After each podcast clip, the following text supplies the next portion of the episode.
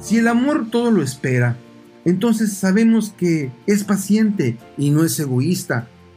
Un novio que verdaderamente ama a su pareja jamás le va a pedir una prueba de amor antes de la boda. Además, el sexo sin amor realmente es pura pasión y eso es puro egoísmo y muy pronto te va a llevar a la esclavitud. Ten sueños grandes de lo que quieres hacer con tu vida y no permitas que nada ni nadie te robe la posibilidad de lograr esos sueños. Hay un canto que dice así, mañana no importa en esta noche. Pero eso es una mentira. El hecho es que quienes seremos mañana y lo que logremos dependen mucho de quiénes somos y qué hacemos esta noche. Dios tiene un futuro glorioso para ti, si se lo permites. Pero recuerda, necesitas hacer bien las cosas. No te dejes guiar por las hormonas.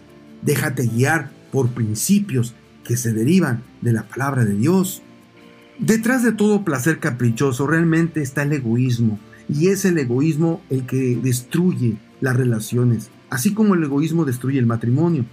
Hace tiempo compuse un pensamiento basado en Primera de Corintios capítulo 13, pero me basé en ese, en ese pensamiento para crear un himno que le llamé el himno del orgullo, y que detrás del orgullo está el egoísmo.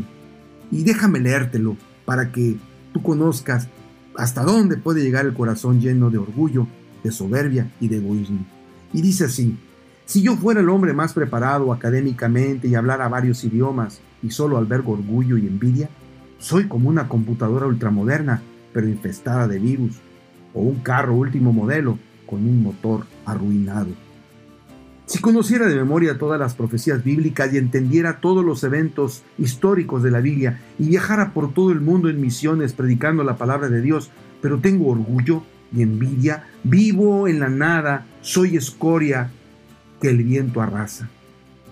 Si fuera bondadoso con todos y proclamara mi filantropía por los cuatro vientos y desgastara mi vida por causa de la fe, pero tengo orgullo y envidia, solo pierdo el tiempo porque ante Dios no hay ningún mérito. Porque el orgullo, el egoísmo, la envidia anhela ser el primero en todo. El orgullo, el egoísmo destruye, es soberbio y siempre desea ser el centro de todas las miradas. El, el orgullo es rudo, siempre busca lo suyo, siempre se enoja y ofende, siempre guarda rencor y destruye. No quiere sufrir, busca la comunidad. No, nada cree, nada espera y no soporta que otros brillen. Las profecías, las profecías algún día se acabarán, los idiomas y los conocimientos académicos algún día se terminarán, pero el orgullo, el egoísmo y la envidia ni aun en la muerte cambiarán, y en la resurrección despertarán con la misma codicia y hambre de ser el primero. Ahora en este mundo tres cosas permanecen, la envidia, la muerte y el orgullo.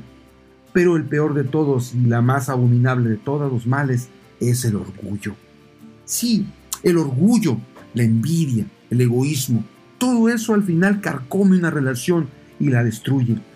Por eso es que necesitamos de Dios, porque Él es el único que tiene el remedio para vencer y destruir el orgullo, la soberbia, el egoísmo y van a poder, y Dios solamente va a poder restaurar esa relación en una relación pura, limpia, de respeto y claro, también de besos y abrazos, pero desde una perspectiva limpia y no sucia en el sentido de solamente buscar lujuria, pasiones y sexo.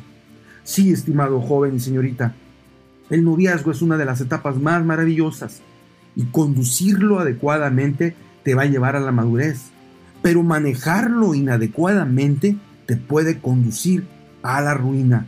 Y por eso es muy importante que entiendas que es un momento crucial en tu vida y no lo puedes perder de vista si quieres tomar decisiones sabias. El noviazgo es una hermosa etapa en la experiencia de cualquier joven, pero también es una etapa decisiva Diversos consejeros matrimoniales dicen que el noviazgo es la antesala del matrimonio. Sí, ya sé que suena muy anticuado, pero la realidad es que por no tomar en cuenta este aspecto, muchos matrimonios fracasan. Recuerda, un buen noviazgo, un buen noviazgo es una profetisa de un buen matrimonio.